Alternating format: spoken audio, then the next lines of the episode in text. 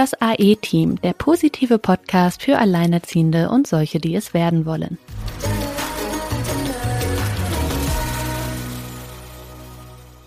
Hallo ihr Lieben und herzlich willkommen zu einer Folge, die sich heute um ein ganz essentielles Thema dreht, nämlich um das Thema Kindesunterhalt und Unterhaltsvorschuss. Kindern steht ja Unterhalt zu vom ähm, Elternteil, das sich dann entscheidet zu gehen, beispielsweise. Und ähm, ja, da ist es ein kleiner Dschungel, sich da durchzukämpfen, um rauszufinden, was jetzt dem eigenen Kind eigentlich genau zusteht. Ja, es gibt da so einen Unterhaltsvorschuss, der durch die Jugendämter gezahlt wird, wenn der äh, unterhaltspflichtige Elternteil nicht zahlt, aber ähm, das entspricht gar nicht dem, was jetzt ein Vater zahlen müsste, der äh, ja da via Gerichtsurteil ähm, ja zu einer Einigung gedrängt wird. Also da gibt es ganz unterschiedliche Ergebnisse und ähm, ganz viele Grundlagen, äh, ja, die man sich da zur Gemüte führen kann und ja, wo man da anfängt, äh, ist eine gute Frage. Silke, du hast auf deinem Blog ja schon des Öfteren darüber berichtet, weil ja auch die Zahlbeträge immer mal angeglichen werden, die Düsseldorfer Tabelle immer mal geändert wird. So, jetzt kommt man in die Situation, man ist plötzlich alleinerziehend, weiß, dem Kind steht irgendwie was zu. Was sind denn da die ersten Schritte? Was, was gilt denn für mich? Wie finde ich denn raus, was für mich jetzt erstmal gilt?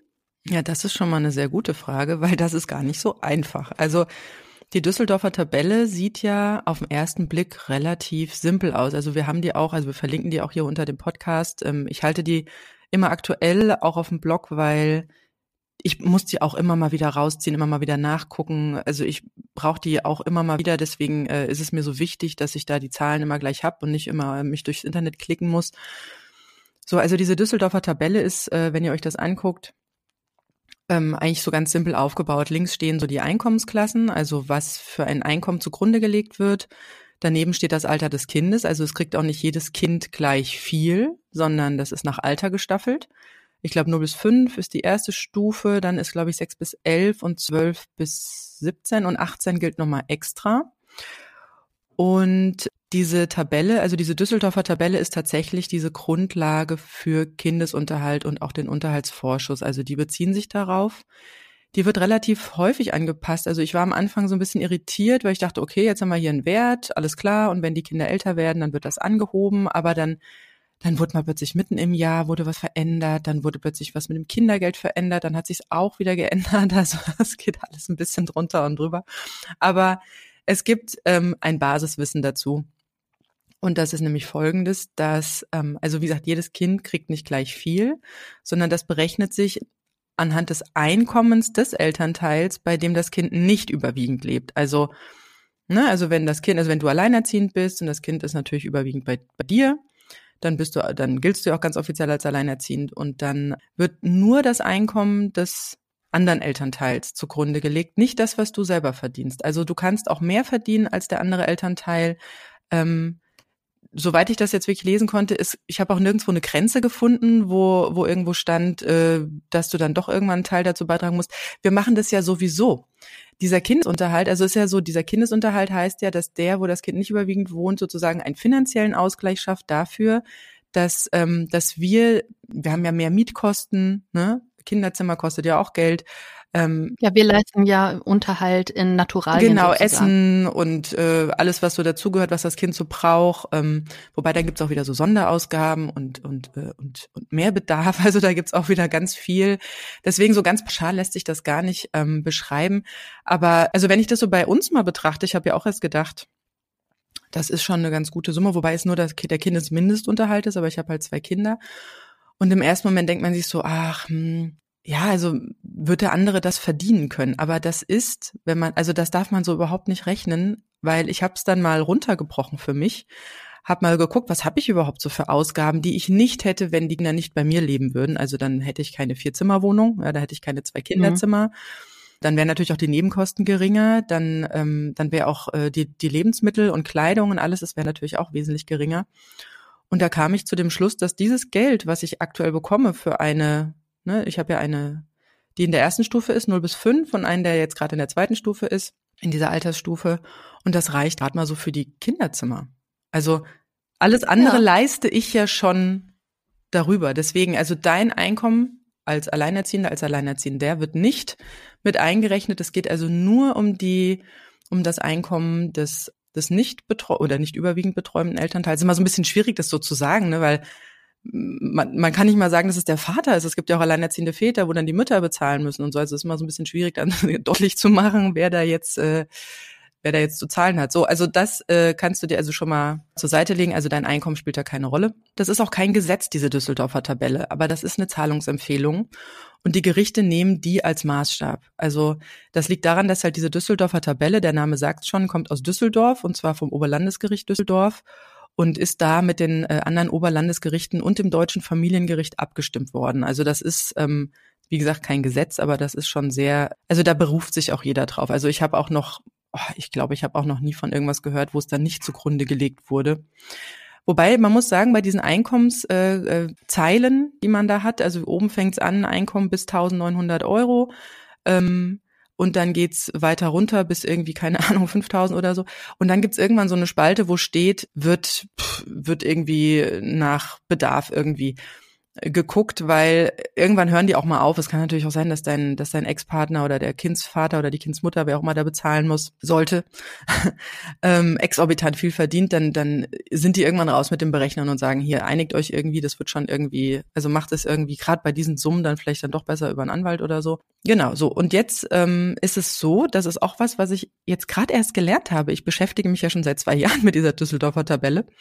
Ich habe gerade erst gelernt, dass diese Angaben, die da drin stehen, also diese Zahlen, beziehen sich darauf, dass es zwei Unterhaltsempfänger gibt. Also wenn jetzt zum Beispiel noch ein drittes Kind dazukommt oder wenn du Unterhaltsansprüche äh, hast durch, durch Trennungsunterhalt oder Betreuungsunterhalt, dann gilt nicht mehr die dazugehörige Zeile, sondern wenn es ein Unterhaltsempfänger weniger ist, dann rutscht man in den höheren Einkommensbereich und wenn es einer mehr ist oder zwei mehr ist, dann springt man entsprechend auf die andere Seite, bis man ganz oben vielleicht beim, also die oberste bis 1900 Euro, das ist der Kindesmindestunterhalt. Weniger wird da theoretisch gar nicht äh, ausgerechnet. So, und was kriegt man denn jetzt? Ähm, das ist so, dass man nicht das bekommt, was da jetzt drin steht, also wenn da jetzt irgendwie, was weiß ich, 364 Euro steht oder sowas, dann ist es nicht das, was du wirklich bekommst, sondern der Unterhaltszahlende, der kriegt das halbe Kindergeld angerechnet. Es ist zwar so, dass du das Kindergeld auf dein Konto bekommst, aber er darf das halbe Kindergeld abziehen. Obwohl Kindergeld ja offiziell nicht zum Einkommen der Eltern gehört. Ja, ich, ich verstehe es auch nicht so genau. War sehr, sehr spannend, dass die das anrechnen. Das dürfte eigentlich gar nicht angerechnet werden. Aber gut. So ist es. Ja, es ist ja Kindergeld, ne? Es ist ja Kindergeld. Also ja.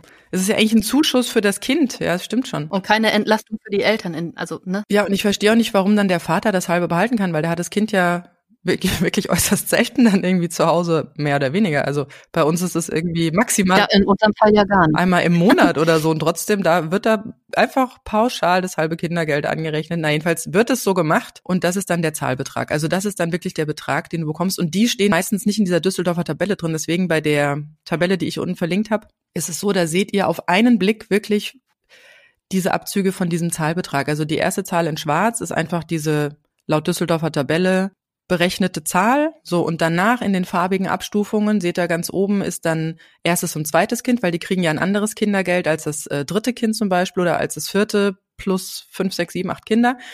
Die kriegen ja andere ähm, Kindergeldabstufungen. Warum es da auch Unterschiede gibt, habe ich auch noch nicht so ganz verstanden, aber es wird irgendwie, irgendjemand wird auf den Trichter gekommen sein. So, und, ähm, und das ist, wie gesagt, dann der Zahlbetrag. Also die farbigen Zahlen sind die Zahlbeträge. Ja, und dann gibt's ja noch diesen Unterhaltsvorschuss, Sina, ne? Der ist ja auch noch spannend. Der Vorschuss ist richtig spannend, weil der Vorschuss nämlich äh, eine ganz andere Zahl aufzeigt. Und zwar äh, kann man sagen, so knapp 60 Prozent dessen, was jetzt die Düsseldorfer Tabelle eigentlich so ähm, vorsehen würde, ist der Unterhalt, der durch die Vorschusskasse geleistet wird, durch die Jugendämter. Das heißt, da, wo ja der Zahlungspflichtige eben nicht zahlen kann, weil zu wenig Geld oder er hat sich vielleicht ins Ausland abgesetzt, ist nicht auffindbar. Ne? Es gibt da die äh, skurrilsten Geschichten. Jedenfalls ähm, sagt da der Staat, nee, das äh, geht aber nicht, dass die Kinder in keinster Form unterstützt werden. Dann greift der Unterhaltsvorschuss. Das ähm, ist in der untersten Kategorie sind es äh, 165 Euro. Also unterste Kategorie heißt jetzt nicht Einkommensklasse, sondern Altersklasse. Altersklasse des Kindes, genau. Also wenn wir jetzt zum Beispiel ähm, ja ein Kind mit vier Jahren haben, dann würde jetzt in der Düsseldorfer Tabelle stehen 369 Euro. Genau, und dann ziehst du das Kindergeld da komplett von ab und dann hast du den Unterhaltsvorschuss. Warum man da jetzt das komplette Kindergeld abzieht, ne, das ist mal wieder, wirft ein Fragezeichen auf, wie ich finde. ja, und so staffelt sich das. Also so haben wir jetzt einen ähm, Unterhaltsvorschuss aktuell von 165 Euro für Kinder im Alter von 0 bis 5 Jahren. Dann steigert sich das von für 6 bis 11-Jährige auf 220 und für 12 bis 17-Jährige auf 293. Also warum ähm, dieses ganze Kindergeld angerechnet wird, ich habe mir das mal erklären lassen, mhm. liegt nämlich daran, dass das Kindergeld plus dem Unterhaltsvorschuss das Existenzminimum eines Kindes sichert. Ich hatte da auch schon mal eine ganz wilde Diskussion mit einem Mann. es war bei Facebook, wo ich nämlich ähm, auch was über den Unterhaltsvorschuss und seine Besonderheiten geblockt habe. Und der ähm, mir das nochmal so ähm, hinwarf, genau diese, diese Worte mit, äh, mit der Begründung, naja, damit ist ja das Existenzminimum des Kindes gesichert. Ja, hervorragend. Wir reden hier vom Existenzminimum, ja. Ja. Ähm, und nicht, das ist, also die Kinder nee. bleiben weit unter dem Lebensstandard, den sie hätten, wenn die Eltern zusammen wären. Und ich finde, das ist immer so das Tragische, ne? Ja, das stimmt. Das ist ja toll mit Minimum und so weiter, aber wo stünde das Kind denn sonst? Ne? Wo stünde Ja, was stünde ist, wenn der Vater regulär zahlen würde. Es kann Richtig. ja sein, dass er durchaus andere Richtig. eine andere Gehaltsecke hat. Ja, was ich auch total spannend fand, da hatte ich äh, auch ein bisschen zu recherchiert hier vor Ort. Und zwar ist ja zum Juli 2019 das Kindergeld erhöht worden um 10 Euro. Entsprechend wurde der Unterhaltsvorschuss um genau diese 10 Euro gekürzt. Wir wissen ja warum, die Gründe hast du ja gerade genannt, weil es eben eine 1 zu 1 Abhängigkeit ist. Was aber spannend ist, ist ja, dass wenn man jetzt ähm, ein gerichtliches Urteil hätte oder das vor Gericht klärt, wo eben die Hälfte des Kindergelds angerechnet wird, dann bedeutet das, dass der nicht zahlende Elternteil fünf Euro weniger Unterhalt zahlen müsste, aber genau. nicht zehn Euro. Jetzt fordern die Jugendämter ja zehn Euro weniger ein. Was ist denn das für ein Signal? Wir erhöhen mhm. das Kindergeld, ach, und wir entlasten dadurch den äh, Elternteil, der sich nicht um sein Kind kümmert und es auch finanziell nicht vernünftig unterstützen möchte oder kann. Also ja, beziehungsweise das Geld wandert halt in Familien, die halt nicht alleinerziehend sind.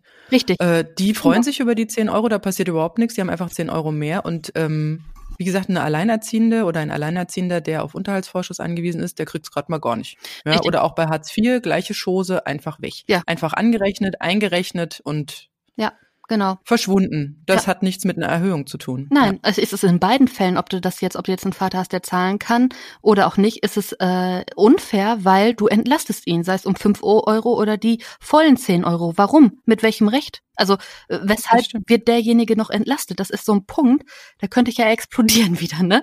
Also das ist ähm, das ist einfach nicht nachvollziehbar. Da wird überhaupt nicht darüber nachgedacht, was schickt man denn auch ähm, so gesellschaftlich, sozial für Nachrichten in die Welt, ne?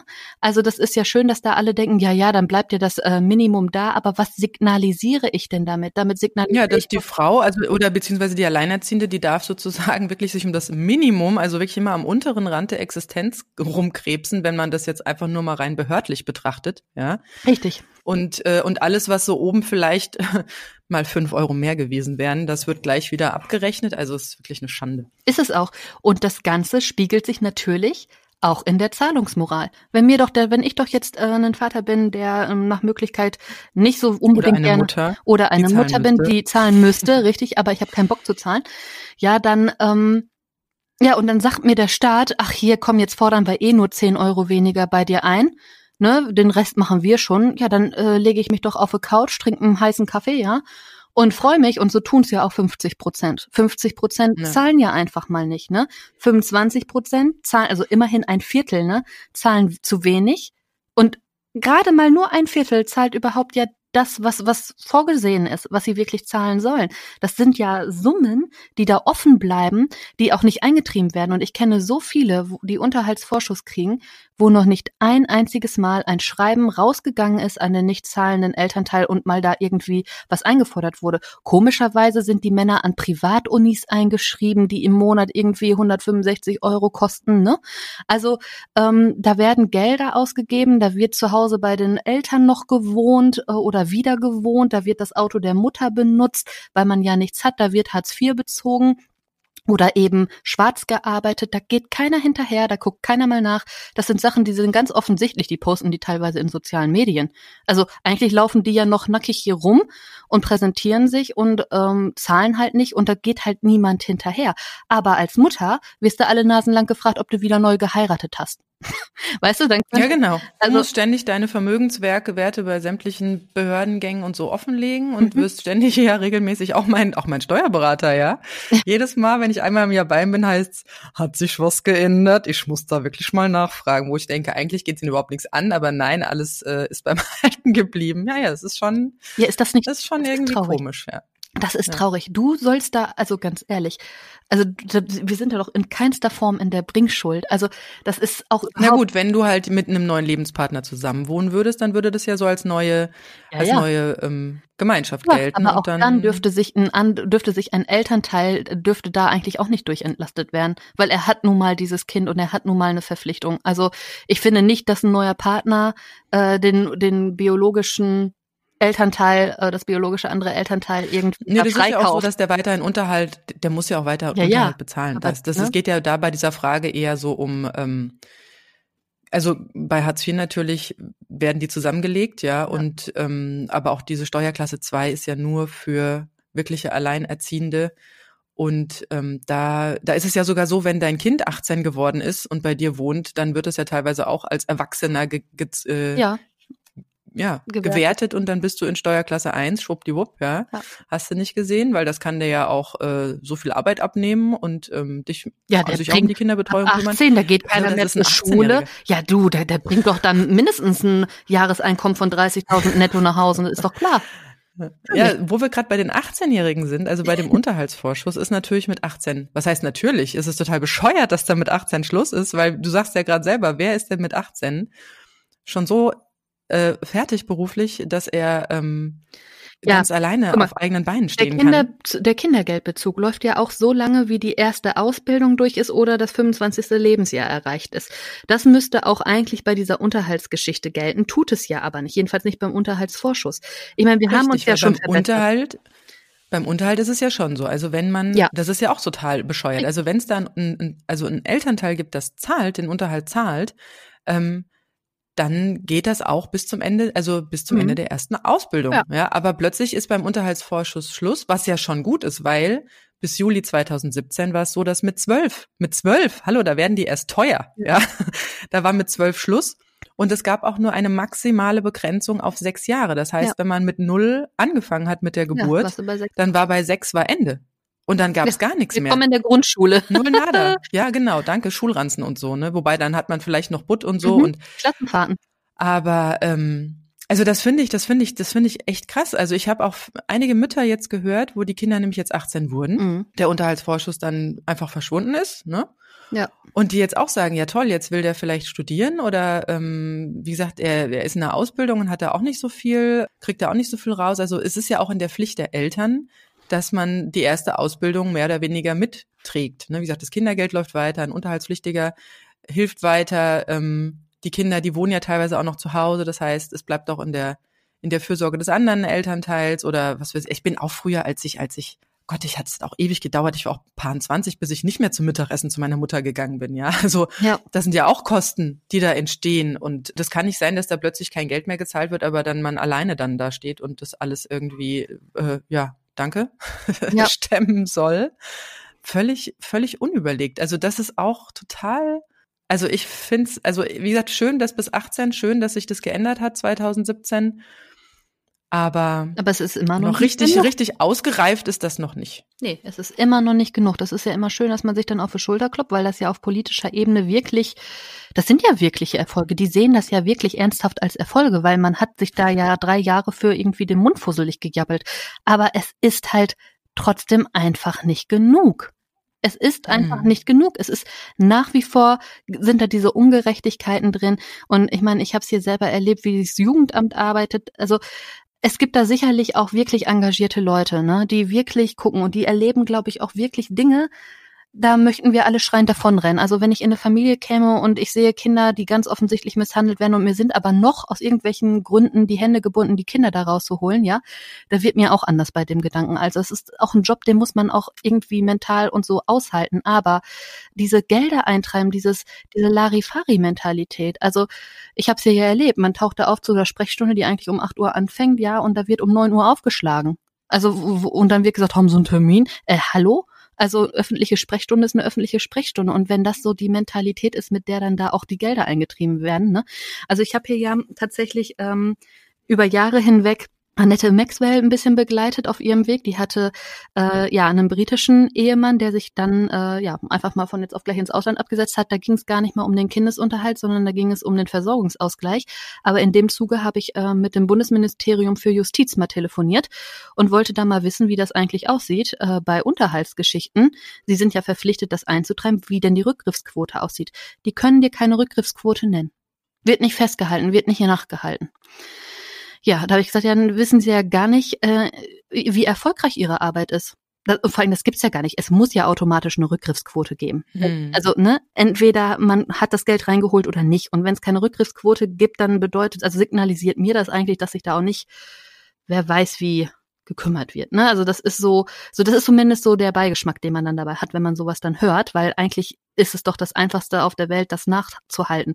Ja, weil das könnte sich dann ja auch immer noch mal ändern. Dann zahlen sie mal zwei Monate, dann wieder nicht. Deswegen hätte man keine Rückgriffsquote. Ja, weiß ich nicht. Also ich glaube, dass man trotzdem irgendwie da trotzdem mal so ein paar Zahlen bräuchte. Ne? Jedenfalls gibt es halt ein Abkommen, vor allem auch EU-weit, dass eigentlich die anderen Mitgliedstaaten, du brauchst dafür die Adressen. Und ganz oft haben die Frauen halt die Adressen der Männer nicht, weshalb dann da auch keine weiteren Schritte eingeleitet werden können. Weil wenn du die Adresse nicht hast, hast du Pech. So, jetzt kommst du vielleicht noch an Adresse beim normalen Zivilisten, aber hier in der Region äh, gibt es diese Probla Problematik häufiger. Das sind aber alles äh, Soldaten gewesen. So, und die Armee stellt sich davor und sagt, nee, wir geben hier keine Adressen raus. Also da kommt auch vom deutschen Staat nicht mal irgendwie so ein bisschen Druck, so nach dem Motto, hallo, hier, Unterhaltspflicht, ne? Wäre das andersrum, will ich nicht wissen, wie schnell hier die deutschen Männer zur Kasse gebeten würden. Hm. Also da gehe ich mal schwer man eigentlich mal rausfinden, gibt, gibt bestimmt ja. auch andersrum. Ja, ganz sicher geht das auch andersrum. Sicherlich. Ja. Und da wird aber mit. Ja, die Briten sind ja eh ganz anders. Also die, die sagen ja auch, also was bei uns noch so ein bisschen als Kavaliersdelikt gilt, so, oder auch, wie du mhm. schon sagtest, im Internet gibt's da auch durchaus Foren, ja. äh, wo noch Tipps gegeben werden, was man denn noch alles so anrechnen kann, damit man sozusagen diese genau. in der Einkommenseingliederung woanders hinrutscht. Und, ähm, ja. und die Briten, die, die, die entziehen ja, glaube ich, sogar ähm, den Führerschein. Die sagen hier, das geht nicht, also wer nicht mhm. zahlt, der läuft. Ja, vor allem im deutschen ähm, Gesetz steht ja auch, wer einer Unterhaltspflicht nicht nachkommt und dadurch die Existenz gefährdet, das ist ein Strafbestandteil. Mhm. Das steht im Strafgesetzbuch. Das ist nicht ja, das ist nicht lustig, ne? Nee. Das ist, es geht hier wirklich um das. Äh, Aber es ja, wird um ja das, so nicht kommuniziert. Also das kommt ja so nirgendwo an. Mhm. Ne, die gehen ja lieber dann Eis essen oder machen einen schönen Urlaub, als dass sie dann irgendwie hier für die Kinder zahlen. Also und das ja, bei uns war das auch. Also wie war das? Also weiß nicht, du kriegst, du kriegst Unterhalt. Kriegst du, du kriegst Unterhalt. Ja, und ich genau. gehöre zu den Glücklichen, ja, wahrscheinlich sogar unter einem Prozent, ähm, wo eben nicht nur nach Tabelle gezahlt wird, sondern aufgrund des äh, doch höheren Einkommens, was es bis dato gab, ähm, hatte sich äh, oder ja, ist Noahs Vater verpflichtet, 115 Prozent des Kindermindest. Genau, das ist aber schon nach Tabelle. Also Tabelle heißt jetzt nicht nur Mindestunterhalt. Aber ein prozentualer Teil, ne? Also. Genau. Ja, richtig. Ist schon nach Tabelle, aber so wird's dann halt ausgedrückt. Also du bist nicht in der, also ich bin ja bei Kindesmindestunterhalt. Wahrscheinlich gehöre ich zu den 25, wo es zu wenig ist, 25 Prozent. Bei mir, deswegen habe ich das Thema angeschnitten, war es ja anfangs so, dass dass genau diese Mentalität, von der wir gerade reden, so dieses Kavaliersdelikt und ach, ne, kommst du heute nicht, kommst du morgen, genau. ähm, hatte ich tatsächlich hier, also ich musste meinem Ex-Mann ja wirklich da so ein bisschen auf die Sprünge helfen, der das auch erstens als zu hoch, wie gesagt, wir reden vom Mindestunterhalt, als zu hoch äh, ange, äh, äh, ansah. Er ist selbstständig, das hatte ich glaube ich auch schon öfter mal erwähnt und ähm, beziehungsweise hat ein kleines Unternehmen wir reden hier nicht von einem regelmäßigen Gehalt wie bei einem Angestellten, sondern das ist mal mehr, mal weniger. Er hatte das selbst auch nicht so richtig. Ja, das war noch so in den Anfangsjahren, da, da schwimmt man ja eh meistens finanziell ein bisschen stärker als, als später. Oder man gibt das Unternehmen wieder auf. Na, jedenfalls, ähm, hat er dann auch gemeint, ja, pff, jetzt im jetzt im Sommer ist bei mir ganz schlecht. Äh, Schön. Dann hat er auch da, Gut, dann kriegen die Kinder den Sommer über nichts zu essen, alles klar. Also ich meine, ich war ja damals noch, ich hatte ja gerade einen Säugling, also ich hatte ja, ähm, ich war ja, ich war ja, ich habe, ich habe ja gerade mal hier das Elterngeld bekommen und natürlich das Kindergeld und dann ähm, und dann stehst du da und denkst dir so, und was genau? Ich meine, ich bin nicht mehr deine Ehefrau oder bald nicht mehr. Also wie gesagt, du hast dich von mir getrennt. Ich habe die zwei Kinder das war auch in seinem Interesse, sage ich mal. Es ist jetzt nicht, dass ich mich darum gekloppt hätte.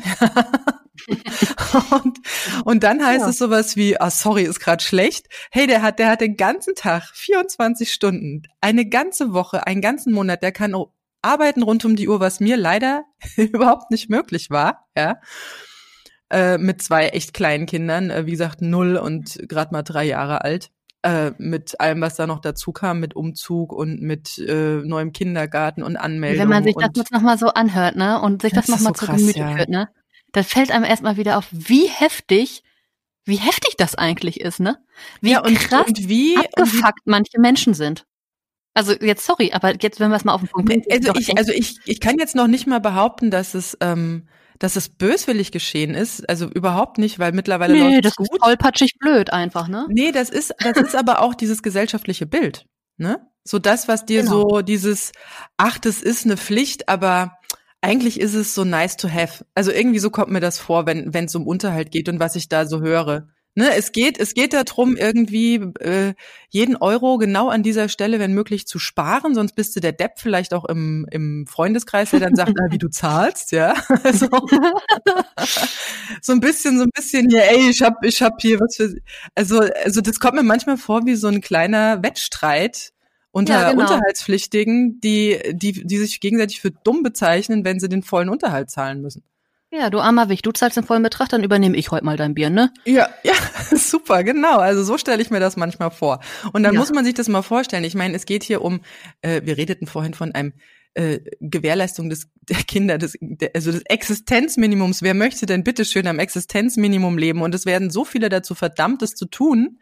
Richtig. Weil einfach die die, also wie gesagt, also ich finde es beim Kindesunterhalt echt am krassesten weil man hier so diese Laschheit des Staates nochmal beobachten kann. Mhm. Und ähm, ich hatte mal mit einer Frau zu tun, die sich mal direkt an die äh, Frau Giffey gewandt hat, gewandt hat, äh, die Bundesfamilienministerin, Ministerin. Ministerin. Mhm. Ich war, ja, und sie wollte mal auch sowas abklopfen. Also und und dann ist es ihr wie Schuppen von den Augen gefallen, dass selbst das Ministerium oft sagt, also oder selbst das Bild davon hat, dass die Alleinerziehenden halt einfach so ne, am unteren Rande der Existenz äh, leben und äh, und jeder Euro da irgendwie äh, fünfmal umgedreht werden muss oder man selber also allein schon diese Behördengänge und allein schon diese Antragstellung, die man da so oft machen muss. Es geht ja, wie gesagt, Kindesunterhalt, das ist ja die eine Sache, aber es geht ja hier auch um Wohngeld und um Kinderzuschlag. Kinderzuschlag ist ja noch der Zuschlag zum Kindergeld für bedürftige Familien, dass da immer so ein Tanz und um so eine Bürokratie getrieben wird und das ja. Das könnte man doch auch alles viel einfacher halten. Es gibt halt also keine was? Anlaufstelle und das ist sowas, was schwebt mir ja auch immer noch vor, ne? Das schwebte mir auch schon, als ich in der Situation dann war, vor und als ich feststellte, man muss ja wirklich für alles zu anderen Stellen laufen. Elterngeld da, äh, Kindergeld hier, Betreuungsunterhalt äh, gerichtlich, bla bla. Also diese ganzen Dinge, das müsste man eigentlich bündeln. Es müsste eigentlich in jedes Rathaus so eine ganz normale Alleinerziehendenberatung, wo all diese Dinge aus einer Hand gemacht werden. Weißt du? Mhm. Und wenn hm. das ab Schwangerschaft eintritt, dass auch alles direkt da durchgegangen wird mit Mutterschaftsgeld, mit den Krankenkassen und mhm. so weiter, dass hm. das alles im Prinzip aus einer ja, aus, aus einer Institution kommt und nicht, dass du dir hier die Füße wund läufst, noch mit Säugling, aber das ist ja auch gewollt, weil so bleibt ja Geld auch beim Staat, so bleibt ja Geld liegen. Ja, man, man, ja, ja, man ne? stellt dann den Antrag nicht, obwohl man das, die Berechtigung Richtig. hätte, aber irgendwie, irgendwann ist auch die Energie vorbei und ich muss auch sagen, und damit hab, wird, darauf wird spekuliert, darauf spekuliert der Staat, ja. aber der möchte das so. Und das ist so eine Sache, also, weil sonst wird man es anders regeln. Wenn sie es anders wollten, dann hätten sie es schon vor x Jahren anders geregelt. Wie ging es denn den ganzen Nachkriegsfrauen, die hier ohne Männer standen? Da gab es ja auch noch gar keine Hilfen. Also man hatte jetzt so viel Zeit, das umfassend irgendwie mal hier anzugleichen, aber man hat da, was das angeht, echt nicht das Gefühl, dass man hier irgendwie weder in einer Demokratie lebt, noch äh, irgendwie von Gleichberechtigung sind wir hier noch irgendwie weit entfernt. Ne? Also das hat noch nicht irgendwie für mich so den Standard des 21. Jahrhunderts erreicht. Ja, auch dieses, das, was so durch die Digitalisierung ja überall Richtig. passiert, ne? So dieses, dieses Smarte, dieses Schnelle, dieses auf den Punkt, Mhm. dieses von überall und immer, ja. Ja, wieso können die sich denn bitte nicht untereinander abgleichen? Ja, oder wieso gibt's nicht diese eine Sammelstelle oder so? Ja, ja, das ist Ja, so. aber da sind ja alle Behörden weit von äh, äh, entfernt und die Ausrede Nummer eins ist ja immer Datenschutz. Ne? Also, nein, das geht ja nicht. Da müssen ja Daten verbunden werden. Nee, das geht ja nicht. Ja, deswegen funktionieren auch teilweise Polizeifahndungen äh, schwieriger, als sie müssten in der heutigen Zeit. Ne? Auch das ginge ja alles ein bisschen leichter, wenn da die Schnittstellen etwas geschärfter wären. Hm. Gut, da ist Gut. es wahrscheinlich noch mit am fortschrittlichsten, ne? Aber das sind alles so Sachen, die man sich nicht erklären kann. Und auch Mhm. dieses, ähm, wonach berechnet sich das, ne, schon gesagt, Selbstständige, die sich dann wieder runterrechnen können. Auch das total unfair, dass man da dann nicht genau guckt, hm, komisch, sie hatten ja in einem Steuerbescheid, in den, in den letzten fünf Steuerbescheiden vor Trennung immer so um die so und so viel. Und jetzt aber im letzten Steuerbescheid 50 Prozent weniger. Da wird ja auch nicht drauf geguckt. So Mhm. müsste man das eigentlich machen. Ne? Dass man sagt, ja, hier, wie hier wird immer gesagt, ja, es kann ja mal ein Jahr schlechter ausfallen. Ja, aber dann guckt euch doch erstmal die fünf Jahre vorher an. Wie lief es denn da? Und ist es dann wahrscheinlich, dass es von jetzt auf gleich so runtergeht oder könnte sich hier jemand runterrechnen? Also, das sind ja auch so offensichtliche Dinge, die da teilweise mitspielen, die da nicht, wo, wo nichts geahndet wird oder auch so, was da in Gerichts, ähm, bei Gericht teilweise wahrscheinlich auch so läuft, was auch nicht geahndet wird. Die können sich jedoch totlügen, wie sie wollen. Das hat doch nie irgendwelche Folgen.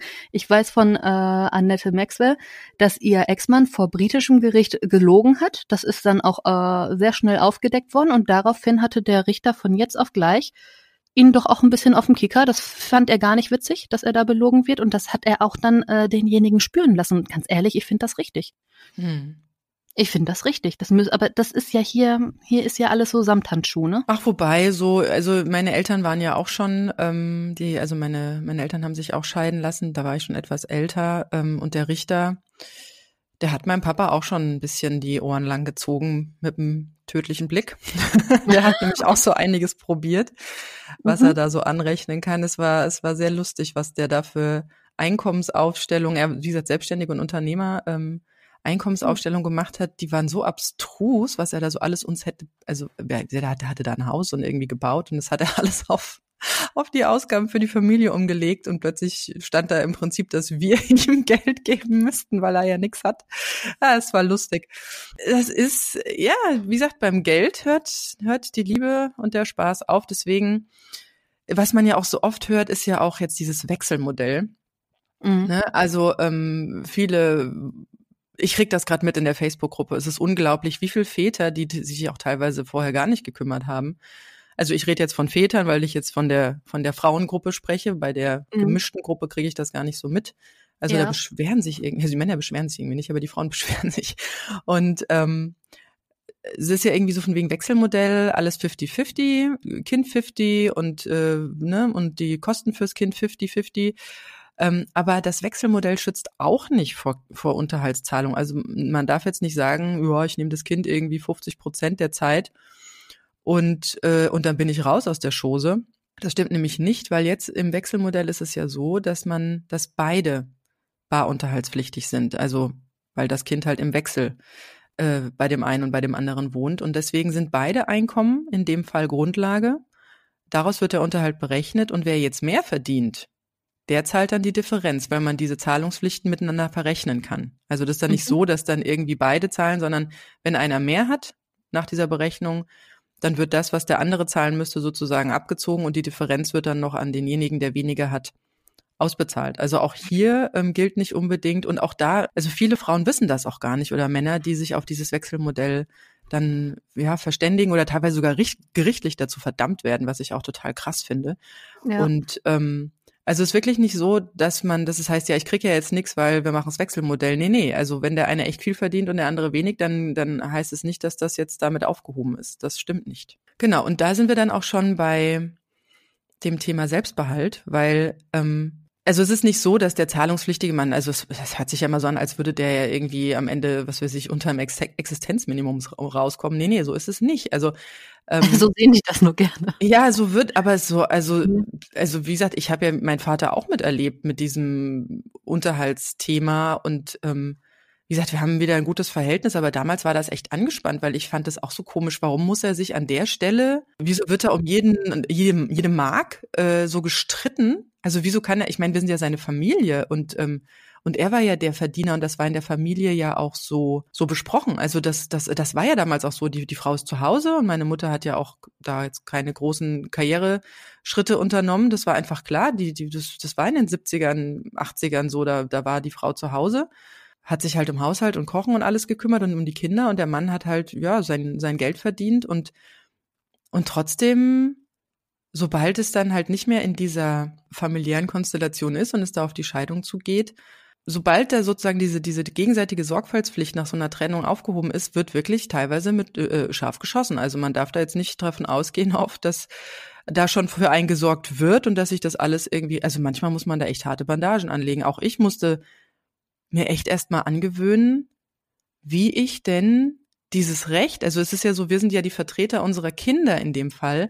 Und wenn der andere nicht zahlt, dann sind wir sozusagen die Fürsprecher für unsere Kinder, mhm. weil die selber können das ja gar nicht regeln. Ja. Und, und wir müssen uns darum kümmern. Also das äh, einfach nichts machen zählt da nicht und, und das finde ich auch nicht, also wenn da einer einfach durchkommt, ist es halt einfach, das bringt dir ja selber nichts, weil nee. man weiß ja selbst, was, was, was man so den ganzen Tag leistet und ich finde, also ich habe das mal mit einer Frau, durchgerechnet, die auch erst so ein bisschen Skrupel hatte. Mhm. Die, was, es waren, glaube ich, bei ihr auch irgendwie 400 Euro oder so, zwei Kinder, erste Stufe. Und, ähm, und dann hatte ich sie einfach mal gebeten, einen Stundensatz auszurechnen. Das mal so in so einen Stundensatz mhm. auszurechnen. Und das war ja, also von Mindestunterhalt reden wir ja nicht. Äh, Mindestlohn waren irgendwie bei ein oder zwei Euro. Also dann, als sie diese Relation gesehen hat, wie schnell der andere im Prinzip dieses Geld, weil er ja nicht diese, also er er kann ja arbeiten gehen, ja. Und auch bei diesem Kindesunterhalt, es gibt auch überhaupt keine Staffelung nach, wie viel wird, wird das Kind einem abgenommen. Also Wechselmodell heißt ja 50-50, ja. Und, äh, und dieses klassische, diese klassische Regelung von alle 14 Tage ein Wochenende plus vielleicht einmal unter der Woche und halbe Ferien, das ist ja die Regelung 30-70. Das heißt, der andere hat das Kind 30 Prozent und man selber hat das Kind 70 Prozent der Zeit. Und ähm, aber es gibt überhaupt keine Regelung wie bei dir jetzt zum Beispiel 0-100. Also der eine hat es gar nicht, eine andere 100. Ja, das wird einfach mit dem gleichen Geld. Also da gibt's keine zeitliche Staffelung in dieser Tabelle. Und dann finde ich so krass, dass die Frau Giffey da äh, Gesetzesvorhaben hat mit, ja, wenn es jetzt doch sehr engagierte Väter gibt, die das Kind mehr als 30, 70 haben, vielleicht 40, 60, ja, ähm, dass die dann auch noch, dass da plötzlich die weniger Unterhalt zahlen sollen. Habe ich jetzt gehört, ist so ein Gesetzesentwurf irgendwo letztes Jahr mal so aufgeploppt, so ein Vorhaben, wo ich auch dachte so, ach plötzlich, plötzlich äh, ist es äh, und und Mütter, die so wie ich auch, also wir haben sind bei weitem nicht bei 30, 70, vielleicht bei 10, 90 oder sowas. Ja, ja genau. Das wird einfach, das wird einfach hingenommen, dass Mütter oder ne, halt der, der dann die Kinder hat, dass, dass irgendwie dieser mütterliche Faktor da mitschwingt und dass alles irgendwie in Ordnung ist. Und das finde ich, also. Nee, das geht gar nicht in Ordnung. Da geht es ja nur darum, denjenigen zu entlasten, der sich eigentlich aus der Verantwortung nimmt. Ne? Auch wenn er sich jetzt schön mehr drum kümmert, ja, aber hä? Also, nee. Nee, da, da bin ich auch schon wieder raus. Ich bin, also da ist mir auch alles aus dem Gesicht gefallen. Dann hatte ich was gehört von der Katrin Barley, als die noch Bundesjustizministerin, Ministerin, ich habe mit diesem ja, mit dem Ministerien. ja, ja, ja. ja. Die schrieb, und das habe ich auch in meinem Buch, dieses Zitat drin, dass man mal an die Steuerklassen für Alleinerziehende ran müsste, mhm. weil die seien total ungerecht. Richtig. Hat sich auch überhaupt nichts mehr getan. Ich glaube, den Posten hat sie auch nicht mehr. So. ja, das, das wären dann doch schöne tiefe Einschnitte in die. Schöne vollmundige Versprechen, aber richtig passiert tut da nichts. Naja. So, wir waren beim Selbstbehalt stehen geblieben. Also der Selbstbehalt ist so, dass der Zahlungspflichtige der darf 960 Euro, wenn er nicht erwerbstätig ist, also irgendwelche anderen Einkommen, ja. Einkommensquellen ich hat. Ich wollte gerade sagen, weil soweit ich es weiß, ist ja der Selbstbehalt auch mal gestiegen. Der ist jetzt gerade gestiegen, ja. Bei uns, also bei uns wurde von Anfang an gesagt, Selbstbehalt liegt bei 1200. Ah, okay. Ah, das ist dann aber mit diesen Prozenten. Das hat mhm. was mit diesen, mit diesem Erhöhe, äh, ja, da gibt's auch nochmal einen Namen für. Wie gesagt, ich lerne immer noch. Ja. diese Lohngeschichten. Das stimmt, ja. genau. Aber normalerweise ist der Selbstbehalt erstmal 960 Euro bei Nichterwerbstätigen beziehungsweise 1160 Euro. Ja. Für also für ne, ganz normal äh, mhm. in also Geld verdienend monatlich oder wie auch immer selbstständig tätig, gewerbetreibend. Ja. ja. So. Und das ist jetzt so, wenn ähm, also auch diese Gehaltsstufen, wir hatten ja gesagt, da vorne gibt's diese Einkommensstufen Und das ist nicht eins zu eins dem, was auf dem Lohnzettel draufstellt, sondern davon durch verschiedene Abzüge kann man eigentlich pauschal nochmal so fünf Prozent runterrechnen. Also wenn du selber mal einen Blick auf diese Tabelle wirfst und überlegst, äh, wie viel Unterhalt steht meinem Kind jetzt eigentlich zu, ähm, und du hast eine grobe Vorstellung davon, wie viel Geld der andere Elternteil sozusagen hat, durch einen, durch einen Lohnbescheid oder vielleicht durch einen Steuerbescheid von letztem Jahr runtergebrochen auf zwölf Monate, dann, ähm, dann ist es nicht automatisch eins zu eins, sondern wir reden jetzt hier nochmal von fünf Prozent weniger und ich glaube, es ist auch netto, oder? Sind das netto? Beträge? Ja. Ich glaube, es sind Nettobeträge. Genau, es sind die Nettobeträge, mhm. also brutto ist es auch nicht. Versteuert es nachher noch. so, genau. Und wenn, ähm, so, und jetzt kommt es natürlich auch auf diese äh, Parteien an, die da jetzt mit Geld bedient werden müssen. Wenn dieses Geld jetzt nicht reicht, das heißt, das, was jetzt da stehen würde, ähm, minus diesen Selbstbehalt, ähm, und da ist zu wenig. Also das sind jetzt nicht mehr da genau die Summe, selbst beim Kindesmindestunterhalt, die da stehen. Oder, oder ihr habt, was weiß ich, fünf Kinder miteinander oder es kommen noch fünf Halbgeschwisterchen dazu oder so irgendwas. Danke. Ja, dann mhm. hast du, also dann, ähm, dann ist es eine Mangelfallberechnung. Das heißt, es ist dann nicht mehr diese Stufe, die dem Unterhalt eigentlich zugrunde liegt. Ähm, und dann kann er wirklich nur das bezahlen, was außerhalb des Selbstbehaltes ist. Also dieser Selbstbehalt ist ein geschützter Bereich. Der ist nicht verpflichtet, irgendwie davon nochmal 100 Euro abzugeben oder was. Nein, also das ist ein geschützter Bereich, an den mhm. darf man nicht ran. Und das, was im Prinzip über diesem Selbstbehalt liegt, das kann für Unterhaltszahlungen dann aufgewendet werden. Ja, genau. Und da gibt's aber auch noch äh, eine Hierarchie bei. Ne? Also wenn jetzt jemand zum Beispiel zwei Kinder hat, so wie das ja bei uns zum Beispiel der Fall ist. Mein Sohn hat ja noch eine etwas ältere Halbschwester und ähm, da ist es so, dass äh, dem Vater äh, beide Kinder angerechnet werden. So, die Kinder stehen natürlich an erster Stelle, was den Unterhalt angeht. Und dann äh, komme ich, solange wie mein Kind noch nicht äh, volle drei Jahre alt ist, mit Betreuungsunterhalt, weil man ja in dem Zeitraum einer Ehefrau gleichgestellt ist. Das heißt, er könnte verheiratet sein, wenn er wollte. Äh, das würde gar keine Rolle spielen, weil ähm, da gäbe es gar keine weiteren Ansprüche. Es käme trotzdem finanziell gesehen erstmal ich, weil ich das Kind habe, das halt eben unter drei ist. Mhm. Ne? Also das sind so Sachen, die da auch sich gebessert haben, muss man sagen. Ne? Aber zwischen also, den Kindern gibt's jetzt keine Hierarchie, also erste Ehe, zweite Ehe oder so irgendwas oder erste Beziehung zu. Nee, ne? Kinder sind Kinder. Nee.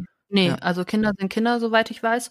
Und ähm, ja, ist ja auch nur fair, dass es dann entsprechend Klar, es wird insofern unterschiedlich sein, als dass die Altersgruppen ja auch unterschiedlich sind. Mhm. Da wird halt anderes angerechnet. Aber ähm, ja, wenn du dann natürlich äh, die, den, das erste Kind abziehst und dann bleibt fürs zweite nur noch weniger, dann weiß ich nicht genau, ob das zweite einfach weniger kriegt. Nee, das wird, ähm, also uh -uh, das wird, also das, was übrig ist, also das, was da zur Verfügung steht, das wird halt bei gleichem Rang geteilt. Das heißt, es ist natürlich sehr ärgerlich, wenn du die erste, also wenn, wenn ihr schon seit 20 Jahren zusammen wart, ihr habt geheiratet, ihr habt da irgendwie zwei Kinder bekommen und ja, und plötzlich kommen dann noch über eine zweite Partnerschaft ja. nochmal Halbgeschwister dazu, weil das äh, reduziert dann den Unterhalt, wenn nicht mhm. genug da ist von deinen Kindern. Ja, genau. Genau, jetzt hatten wir schon was von Selbstständigen angesprochen. Also wir reden jetzt nicht immer so von, von bösen Kleinrechnern. Es kann ja auch einfach mal eine größere Investition in die Firma geben, die natürlich äh, viele Mittel aufbraucht, ähm, weil er, weil, weil expandiert wird oder weil eine neue Idee verfolgt wird oder so irgendwas. Das ist, äh, also in dem Fall bei Selbstständigen ähm, ist es immer mal ganz gut, äh, das vielleicht doch über einen Anwalt laufen zu lassen. Wobei ich habe es auch nicht über einen Anwalt laufen lassen. Also wie macht man das jetzt so? Also wie regelt man das so, wenn man jetzt so eine grobe Vorstellung davon hat, wie viel Unterhalt ungefähr dem, äh, dem Kind zusteht, muss man ja noch den Unterhaltspflichtigen dazu bringen, dass er es auch bezahlt. du kannst ja auch nochmal, das ist bei uns jetzt ja auch der Punkt, also theoretisch könnte jetzt der Unterhalt abgeändert werden. Ich weiß, dass sich ja die Vertragsgrundlagen dabei ähm, Vater meines Kindes geändert haben. Äh, ich weiß aber bis heute gar nicht, was genau er eigentlich jetzt macht. und äh, habe aber theoretisch jetzt auch das Recht, das einzufordern, weil ähm, das Gerichtsurteil ja auch schon zwei Jahre zurückliegt. Das heißt, alle zwei Jahre darf ich äh, da Einkommensnachweise äh, erneut anfordern, so dass halt der andere auch nicht verschleiern kann, wenn er jetzt irgendwie mehr verdient. Ne? Ich meine, wenn es darum geht, das runterzurechnen, dann sind sie ja alle ganz schnell. Aber wenn es äh, um eine Gehaltserhöhung geht, dann werden die einen Teufel tun und dir das sagen, weil dann müssen sie ja mehr Unterhalt zahlen. Und deswegen darf man man alle zwei Jahre da mal nachfassen. Oder auch schon eher, ne, wenn ganz klar ist oder du äh, aus sicherer Quelle halt weißt, dass da jetzt deutlich mehr verdient genau, wird. Genau, diese, also diese Auskunftspflicht gilt für alle zwei Jahre, mhm. aber wenn es ganz offensichtlich ist, also Abänderung ist jederzeit auch vor dem Ablauf von zwei Jahren möglich. Also wenn du weißt, dass der da gerade einen exorbitanten Karrieresprung hingelegt hat und das ganz klar ist für dich, dass da, dass er wirklich auch mehr Geld verdient, dann kannst du ja. das jederzeit abändern lassen. Ähm, nur diese Auskunftspflicht ist alle zwei Jahre und das habe ich aus dem Buch Finanzplaner für Alleinerziehende, dass ich gerade für diese Unterhaltsthemen auch sehr, sehr gerne weiterempfehle. Ich, wir verlinken es auch hier drunter. Es ist ein bisschen irreführend, Finanzplaner Alleinerziehende von der Frau Christine Finke da hatte ich ein bisschen was anderes drunter, drunter erwartet, hatte gedacht, das ist so wirklich was, wie ich meine Finanzen plane, aber es geht wirklich sehr viel um diese Rechtslage und es ist äh, sehr, sehr gut mit sehr guten und einfachen Worten erklärt, so dass ich da wirklich auf fast jeder Seite einen Aha-Moment hatte mit diesen Feinheiten und das war wirklich super erklärt. Also wer da gerade in diese Schwierigkeit kommt, dass es vielleicht doch auf ein Gericht oder ein Jugendamt Beistand schafft oder sowas hinausläuft, der, der, der sollte sich wirklich mal einen Blick in dieses Buch werfen, um dann nochmal so eine gewisse Sicherheit für sich selbst zu bekommen. Und das sind nämlich auch diese Sachen, wie man jetzt diesen Unterhalt, also wie war das bei mir zum Beispiel? Ja gut, er war halt selbstständig. Ich hatte keine Ahnung, äh, also mehr als als als äh, erste Einkommenszeile hatte ich jetzt auch am Anfang nicht gedacht. Das heißt, für mich war klar, das ist irgendwo beim Kindesmindestunterhalt. Darauf hatten wir uns auch verständigt. Man kann das untereinander regeln. Also es ist überhaupt keine Pflicht, dass ihr das an eine offizielle Glocke hängt. Ihr müsst das weder über einen Anwalt laufen lassen, gerade wenn ihr auch nicht verheiratet wart. Äh, muss man. Naja, gerade dann. Ja, man, Doch, also ich, ich sag mal, es gibt ja auch Paare, die sich einig sind, ja. Also die, die auch einfach nicht irgendwie zum Anwalt wollen oder die auch nicht zu einer offiziellen Stelle wollen, wo es auch nicht strittig ist. Das gibt's ja auch. Ja, aber was dabei nicht bedacht wird, ist, das ist ja schön, wenn du eine Einigung hast, ne? Aber ähm, es kann auch immer mal irgendwie was vorfallen oder passieren. Und dann ist eigentlich nichts hinterlegt und geregelt offiziell für dein Kind. Dann kann keiner irgendwelchen Unterlagen entnehmen, wie das Ganze zu laufen hat, ne? Wobei also man kann es ja ähm, schriftlich machen. Also man könnte es, nur mal so als ja, so, was es so für Möglichkeiten gibt. Genau. Also man kann sich einfach untereinander äh, zusammensetzen, das besprechen, sich diese, diese Stufen angucken, man kann sich einigen es ist auch überhaupt keine Pflicht, dass, also es gibt da kein Gesetz, das sagt, ihr müsst das irgendwie über, über eine offizielle Stelle laufen lassen. Das könnt ihr einfach untereinander machen. Wenn ihr damit beide Quietsche seid, mein Tipp einfach nur, ähm, haltet halt schriftlich fest, nach welchen Bausteinen ihr das ausgerechnet habt, wann ihr das gemacht habt, Datum, alles handschriftlich und Unterschrift von beiden und dann am besten einmal durchkopiert äh, oder, oder gleich doppelt aufgesetzt, damit jeder auch ein Original hat. Allerdings würde ich so Mangelfallberechnung würde ich dann doch eher mal offiziell laufen lassen oder auch mal übers Jugendamt laufen lassen, weil das ist nämlich auch eine Möglichkeit. Ihr könnt zum Jugendamt gehen. Das Jugendamt macht kostenlose Berechnungen von Unterhaltszahlungen, wobei die manchmal halt Schwierigkeiten mit diesen selbstständigen Geschichten haben. Und das Praktische ist, wenn ihr das halt über ein äh, Jugendamt berechnen lasst, dann kriegt ihr da auch sozusagen Unterlagen zu, wo die Berechnung drin ist. Da kann man sich auch kostenlosen Unterhaltstitel holen. Also wenn jetzt diese Einigung über das Jugendamt im Prinzip ähm, dann fehlschlägt, weil das Geld dann doch nicht mehr kommt, ähm, kann man über den Jugendamt auch den Titel holen. Und der Titel ist halt wichtig, damit das gepfändet werden kann oder damit man einen Gerichtsvollzieher beauftragen kann. Ja, genau. Ähm, man kann auch eine Beistandschaft einrichten. Das, äh, das habe ich jetzt, das habe ich noch nie gemacht. Hast du schon mal was mit Beistandschaft gemacht? Nee, ich habe auch gerade schon überlegt, weil ich ähm, mal eine Freundin hatte, die äh, da überlegt hatte, diese Beistandschaft in Anspruch zu nehmen. Aber sie hat es nicht getan, weil sie damit zu viel irgendwie auch ans Jugendamt übertragen hätte. Mhm. Also dann wäre sie selber kaum noch handlungsfähig gewesen. Ich äh, muss da, da müssen wir mal noch mal nachgucken. Also ich habe hab Wikipedia ähm, befragt. mhm. Also man kann eine Beistandschaft einrichten lassen beim Jugendamt und die bedeutet, die hat zwei Aufgabenkreise. Erstmal die Feststellung der Vaterschaft. Ja oder aber auch die Geltendmachung von Unterhaltsansprüchen sowie die Verfügung über diese Ansprüche.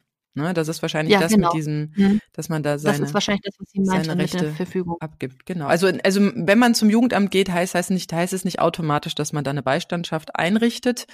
Ähm, es ist einfach nur so, dass man dann wahrscheinlich erstmal den Unterhaltsvorschuss bekommt und das Jugendamt sozusagen das irgendwie, ne, aber wir haben ja schon gehört, die Rückrufsquoten und die ja, die Möglichkeiten, die so ein Jugendamtsmitarbeiter da hat, der ist ja auch meistens überhaupt nicht ausgebildet in, in Finanzfragen oder in rechtlichen Schritten. Ja, das sind ja schon juristische Dinge, ne? Das Definitiv. sind ja keine Volljuristen ja, absolut. Jugendamt sitzen, ist ja schon klar. Ja. Ich hatte es ja auch versucht, ähm, erst über meinen Anwalt so mentormäßig äh, zu regeln, dass man es einfach außergerichtlich klärt. Das geht ja auch. Ist, nur weil ich zum Anwalt gehe, heißt das ja nicht, dass es bei Gericht landet.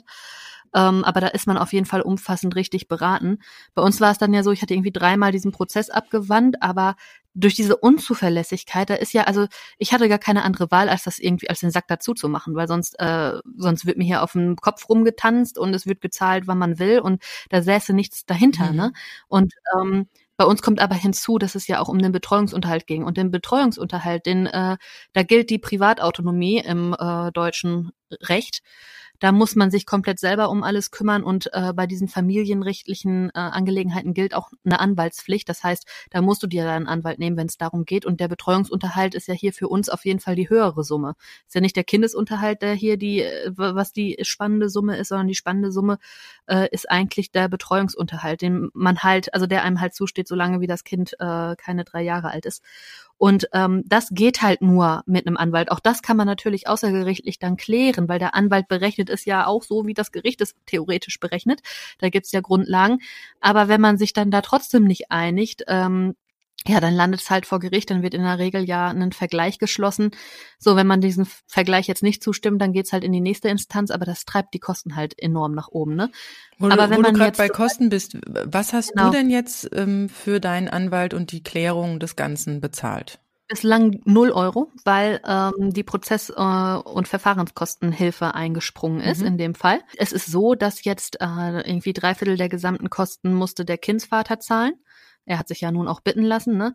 Aber ein Viertel müsste theoretisch ich zahlen. Dieses eine Viertel ist halt erstmal durch die Prozess- und Verfahrenskostenhilfe gedeckt. Ich muss aber, wenn sich meine äh, wirtschaftlichen Verhältnisse irgendwie verbessern sollten, äh, vor Ablauf von, ich glaube, drei oder vier Jahren nach Urteilsverkündung ähm, beim Amtsgericht melden und das offenlegen und dann in kleinen Raten eben diese Summe, so wie es mir monatlich zuzumuten ist, äh, abbezahlen bis dann nach diesen vier Jahren, meine ich, ähm, die Rückzahlungspflicht erlischt. Das heißt, was ich bis dahin nicht ab oder zurückgezahlt habe, verfällt dann. Ich finde es ein Unding, dass, also ehrlich, das ist toll, dass es diese Prozesskostenhilfe gibt, aber das klingt immer so, wie der Staat springt dann ein und übernimmt es. Aber Fakt ist ja, ich muss es theoretisch zurückzahlen. Und das ist so eine Sache, ganz ehrlich, du bist gezwungen, jemanden zu verklagen. Es gibt Anwaltspflicht in diesem Rechtsbereich. Du bist gezwungen, dir einen Anwalt zu nehmen, um zu deinem Recht zu kommen, wenn sich der andere querstellt. Ich habe es jetzt zigmal außergerichtlich versucht. Ich war letztendlich gezwungen, diesen Weg zu gehen, um zu unserem Recht zu kommen, damit wir hier erstmal überleben konnten und soll dafür auch noch Geld zahlen. Hm. Weißt du? Also da werde ich dann auch schon wieder zur Kasse gebeten. Das finde ich, das geht auch überhaupt nicht. Dann soll doch bitte der andere 100 Prozent der Gerichtskosten zahlen. Ich sage ja nicht, dass die Anwälte oder der Staat auf irgendwas sitzen bleiben sollen, aber dann soll doch bitte vollumfänglich der in die Verantwortung genommen werden, an dem es gescheitert ist. Also an dem auch die Regelung gescheitert ist. Ne? Hm.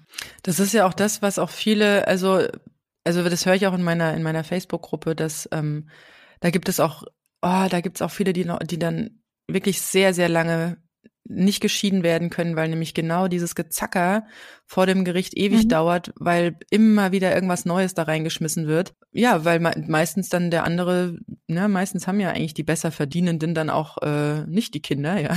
ja. Die sitzen dann finanziell meistens auch am längeren Hebel und ich habe da wirklich schon Frauen einknicken sehen, weil sie sagten, ich äh, die Kosten nicht tragen. Mhm. Ich kann diese, ich will erstens diesen Ärger nicht mehr, ich will das nicht über die, also das ist, frisst jetzt schon so viele Jahre meine Energie und meine Aufmerksamkeit und ich weiß ja selbst, wenn da so ein Anwaltsschrieb oder, oder ein Gerichtsbrief reinkommt, wie einem erstmal hier das Herz hochgeht, ja, und wie man das erstmal abknabbern muss innerlich, ja. ja. Es ist ja alles nicht, es ist ja alles nicht eitel Sonnenschein. Also ich finde das ganz furchtbar. Deswegen haben wir es zum Beispiel auch so gemacht, dass wir ähm, das überhaupt nicht offiziell haben, also theoretisch nicht offiziell laufen lassen. Das heißt, wir sind weder zum Jugendamt gegangen, wir haben auch die Scheidung über den Anwalt und das Gericht auch frei von Unterhaltsansprüchen gemacht. Und zwar kann man das machen mit einer ähm, über den Notar. Mhm. Also wir haben uns ähm, vorher geeinigt, haben alle möglichen Punkte mal durchgesprochen. Ich habe auf, äh, ich habe auf Unterhalt für mich verzichtet. Äh, wie gesagt, ich wusste ja, er ist am Anfang seiner Unternehmensgründung und das kann im höchsten Fall nur eine Mangelfallberechnung sein. Also ich war ja, wie gesagt, ich wäre ja einigermaßen dankbar gewesen, wenn er einfach von sich aus diesen Kindesmindestunterhalt bezahlt hätte, jeden Monat zum ersten übrigens, ne, nicht zum 15., nicht drei Monate später. Er kam mir teilweise mit Bargeld an so irgendwie, ah ja, hier sind die letzten drei Monate, wo ich dann dachte, das steht auf keinem Kontoauszug drauf, ja, auch bei ihm nicht. Also ich könnte ihm da auch richtig irgendwie böse mhm. werden. Ja, ja. Mein Sohn war total schockiert, dass man, dass, dass der, dass der Papa mir Geld gibt. Ja, also der, der fand das total ungerecht und ich, also es war, ich habe ihn auch gebeten, das nicht mehr zu tun. Also ich habe gesagt, bitte überweise das zum ersten des Monats. Ähm, es war auch bei uns nicht so einfach. Ich hatte ja vorhin schon erklärt, er hat gesagt, naja, sorry, ich habe gerade nichts verdient, ich kann dir jetzt auch gerade nichts zahlen. Ne? ähm, also dann braucht man schon eine gewisse, man muss da schon eine innere Größe entwickeln und eine gewisse Sicherheit für sich selbst entwickeln und auch das Wollen für sich selbst entwickeln, dass man das ja. äh, nicht so beruhen lässt, weil sonst wenn man das an der Stelle schleifen lässt, dann zieht sich das viele Jahre durch und das ist nicht schön so. Also wir sind zur Klärung zum Notar gegangen und wollten, also haben da eine Trennungs- und Scheidungsfolgenvereinbarung aufge, äh, aufgestellt. Also der hat uns beraten, der Notar. Ich habe ihm auch gesagt, wie gesagt, selbstständige Situationen. Ich weiß ja selber, was man da so machen kann. Ich bin ja selber selbstständig, deswegen ich habe gesagt, komm, der, Mindest, der Mindestunterhalt, das, aber er hat selbst dann noch eine Klausel eingebaut, dass wenn ich jetzt ne, also wenn es dazu käme, dass er jetzt wesentlich mehr Geld verdienen würde, dass es dann auch aufgestockt wird. Also das kann man alles so schön, mhm. so Notare wissen das und auch Anwälte wissen das. Das kann man alles wunderbar in so in so in so Texte reinpacken. Ja. Hat uns wie gesagt zu allen Punkten beraten, hat uns die Vorteile und Nachteile erklärt. Ich habe mich wirklich sehr gut aufgehoben gefühlt. Ja, aber Silke, das im ging, Endeffekt, weil dein Mann dem Ganzen auch zugestimmt hat. Also das ging, Richtig, weil dein genau. Ex-Mann ja, dazu bereit war. Und genau Richtig. diese Schritte wollte ich ja auch gehen. Ich habe ja dann, als dann diese Reaktion also mit positivem Schwangerschaftstest dann da äh, mal hochkam, habe ich ja gesagt, oder auch Tage später noch gesagt, komm, dann lass uns jetzt hier an den Tisch setzen, dann gehen wir die ganzen Sachen mal durch und gucken. Ich hatte mehrfach drum gebeten, dass wir vielleicht zusammen zu meinem Anwalt gehen, weil der, wie gesagt, auch ähm, Mediator ist und da äh, ne, auch außergerichtlich guckt, dass man eine Einigung erzielt. Mein Gott, der hat selber so viele Termine und Gerichtstermine, der, der, der pocht da jetzt auch nicht drauf, noch einen mehr zu haben. Ne? Also so ist es auch nicht. Nur, dass die immer alle Geld machen wollen, das stimmt ja auch nicht. Da war ja der Kindsvater nicht zu bereit. So, hm. der muss bereit sein. Also sonst ja. wird's auch mit so einer mit so einer Trennungs- und Scheidungsfolgenvereinbarung nix. Die Konsequenz seines Verhaltens ist ja, dass es für ihn im Prinzip vom Kosten her liegt er bei vier Jahren Unterhaltszahlung. Aber wir kriegen es nur drei Jahre, aber er zahlt halt gerne noch ein Jahr on top an irgendwelchen Gerichtskosten. Ja, für irgendwelche, ja, ja ist toll. Ne? Weil er einfach nicht bereit war, sich da an einen Tisch zu setzen. Wobei diese Vereinbarung kostet auch Geld. Also es hat auch richtig Geld gekostet, diese Trennungs- und Scheidungsfolgenvereinbarung, weil die natürlich auch sagen, welche um welche, also die haben den ganzen Kindesunterhalt auf Mindestunterhaltsbasis zu dem Zeitpunkt hochgerechnet und davon ein paar Prozent plus halt die anderen Werte, die wir da mhm. ähm, drüber geeinigt haben. Und das Schöne ist, ich habe darüber auch die Möglichkeit, einen Titel zu holen und das habe ich auch schon getan. Mhm. Ähm, dadurch, dass es diese Trennungs- und Scheidungsfolgenvereinbarung gibt, kann ich jederzeit, wenn es zu Unregelmäßigkeiten kommt oder Ausfällen in dieser vereinbarten Zahlung, da geht's auch, da kann man auch Schuldenrückzahlung und so weiter, kann man alles wunderbar mit reinpacken man kann auch noch ein Haus mit reinpacken, wenn man, wenn man sich nicht klar ist, wie man den Wert oder man möchte es offiziell irgendwie geteilt haben. Wir hatten uns beim Haus ja komplett unter der Hand geeinigt. Das ging überhaupt weder über das Gericht, noch über einen Anwalt, noch über die Scheidung, noch über den Notar. Also Haus lief außen dran vorbei. Es hält die Kosten geringer und wie gesagt, wenn man sich wirklich einig ist und zu 100 Prozent dazu steht, aber wie gesagt, du sagst ja selber, man kann da auch nicht sicher sein. Es kann auch sein, dass mh, hm, plötzlich der Partner eine neue Partnerin hat und die sagt, was hast denn da für einen Scheiß gemacht und das, äh, du zahlst da 500 Euro zu viel oder so. Und dann hast du den ganzen Kram auch wieder und auch diese Trennungs- und Scheidungsfolgenvereinbarung. Das kann auch immer mal wieder, also ich habe das auch gehört, das ist, ähm, das ist zwar gut, notariell beglaubigt, alles wunderbar. Aber auch das ist ähm, nicht in Stein gemeißelt. Also da kann man, mhm. kann auch ein Neuaufrollen bringen, wenn der andere sagt, nee, ähm, das, äh, da hat sich was geändert oder so. Ja. Und also wie gesagt, kostenfrei war das auch nicht. Aber man kann sich kostenfrei einen Titel ausstellen lassen und auch selbst einen Gerichtsvollzieher beauftragen, habe ich auch schon getan. Also ich bin schon so ein paar Learnings durchgegangen. Ja. Das hat mich auch nichts gekostet, aber den Säumigen kostet das dann auch, wo ich auch dachte, hey, du lässt es jetzt so weit kommen, dass ich einen Gerichtsvollzieher holen muss, weil ich muss ja um meine eigene Existenz und hier Wohnraum und so, ne, wenn ich die Miete nicht zahlen kann, dann ist hier ähm, Schicht im Schacht, ja, ja. ja. Mir sind ja die Hände gebunden, dass ich nicht äh, frei über meine Arbeitszeit den ganzen Tag verfügen kann, ja. Also du lässt es jetzt echt so weit kommen, dass ich den Gerichtsvollzieher, ich habe das ja auch angekündigt, ja, ich habe diese Schritte angekündigt, es wurde immer nur so ein bisschen hahaha, ja. Genau. Nett. Mhm. Und dann war es plötzlich soweit und dann stand hier aber plötzlich einer vor der Tür, wutschnaubend, ja. wollte sich mit mir unter vier Augen hinsetzen, hatte noch nicht mal diesen Wisch von dem Gerichtsvollzieher und was ich da, ich hatte ja reingeschrieben, mir reicht eine Ratenzahlung, aber Hauptsache es kommt regelmäßig dieses Geld, ja, und nicht irgendwie drei Monate lang nix, ja, oder mhm. ich muss ihn immer fünfmal dran erinnern. Und das hat er noch gar nicht durchgelesen, aber plötzlich war da so eine offizielle Stelle mit im Boot und dann stand er hier und war völlig entrüstet und hat gemeint, ich würde sein Unternehmen kaputt machen. Ja, ja ich würde ihnen den Bankrott treiben und bla bla bla. Sagen die das zu ihren Vermietern auch? Da kommen sie ja auch nicht auf die Idee. Die kommen ja auch gar nicht auf die Idee zu sagen, ich zahle die nächsten drei Monate meine Miete nicht. Ja, genau. Richtig. Weil das gefährdet gerade meine Existenz. Ja. Ja, das ist sehr schön, ne? Das ist ein wunderbares Beispiel. Ja, genau.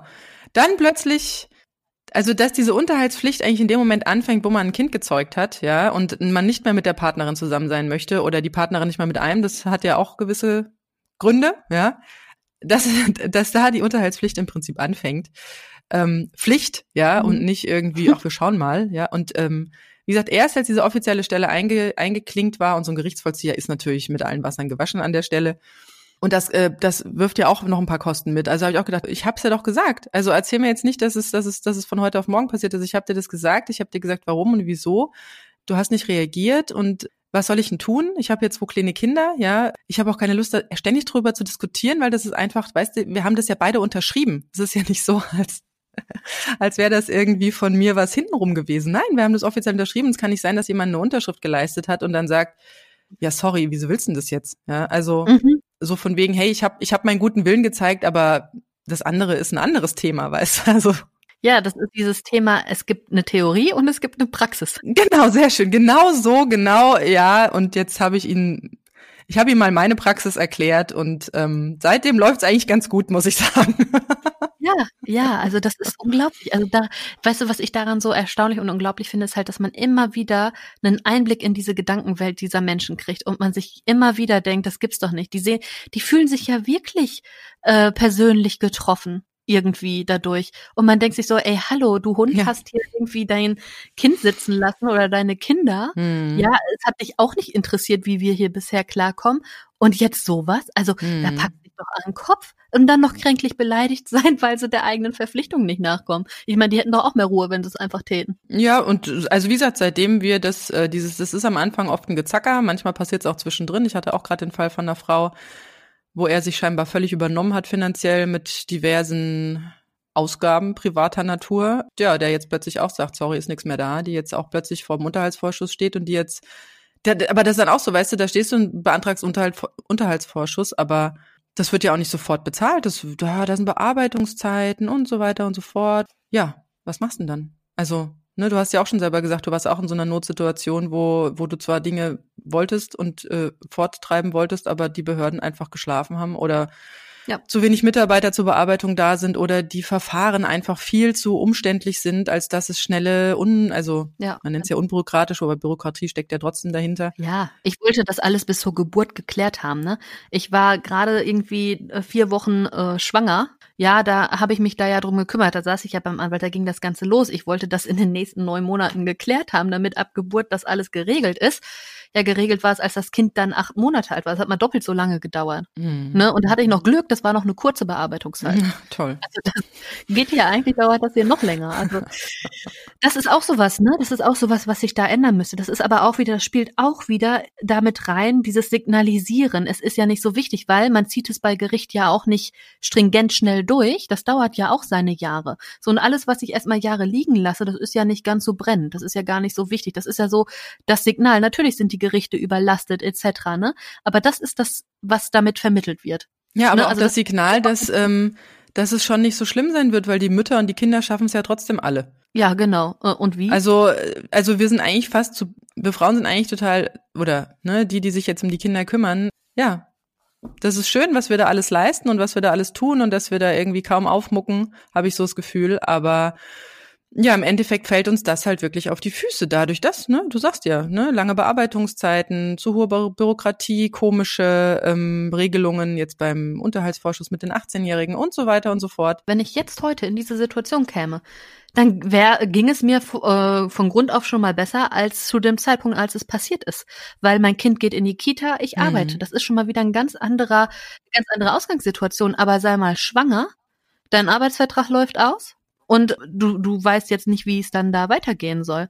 Weil, äh, ne, das kommt dann in so einer Situation. Du bist ja, gerade dann bist du ja ans Haus und an die Mutterrolle erstmal gefesselt. Du kannst einen Säugling nicht irgendwo hinlegen nee, ich und das ja gehen. aus eigener Erfahrung mitgemacht. Ne? Bei dir auch so ein kleines Kind. Aber vielleicht ist es auch, wird so aufgeschoben, weil die meisten kommen irgendwie klar, weil die Kinder älter sind. Ach, es gibt sehr, sehr viele Fälle, wo in der Schwangerschaft verlassen wurde ja. oder verlassen wird oder also das ist, das ist keine Seltenheit. Nee, m -m, absolut nicht. Und gerade da muss ich gerade, weil es ja immer heißt, das erste Lebensjahr oder die ersten drei Lebensjahre seien ja so besonders schützenswert. Ja, dafür wird aber herrlich wenig getan. Und dann krähen sie alle, wir sollen alle Kinder kriegen. Jetzt, das ist doch total schizophren. Also es halt immer aus der Politik, äh, wir brauchen Nachwuchs, alle Kinder kriegen, wir machen doch so viele tolle Dinge. Ja, aber es wird ja nur das, äh, das Bild der heilen Familie genau. finanziert, ne? Ähm, und wie gesagt, da wird. Wir sind ja keine anerkannte Familienform, wie wir das, ja auch schon mal sagten. Ja, wobei die Folge hatten wir noch gar, gar nicht, glaube ich. Müssen wir auch mal machen. Ja, Wo wir anders behandelt werden als ähm, Kernfamilien. Das ist eigentlich auch mal eine schöne Folge wert. Auf jeden Fall, unbedingt. Also, weil das spielt ja auch wieder in die Steuerklasse mit rein, in diese, ne?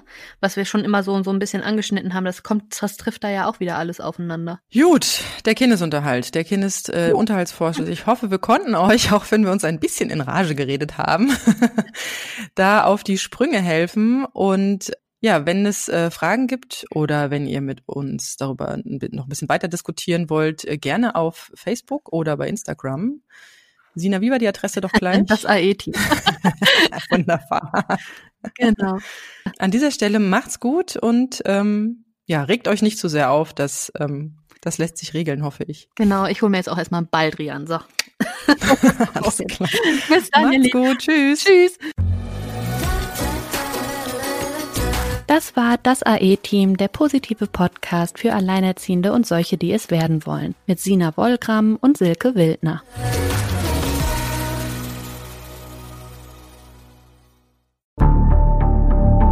Wie lange kann ein Mörder sein dunkles Geheimnis bewahren? Wann bekommen die Angehörigen Gewissheit und die Opfer Gerechtigkeit? Jedes Jahr werden bei der Polizei rund 100.000 Menschen als vermisst gemeldet.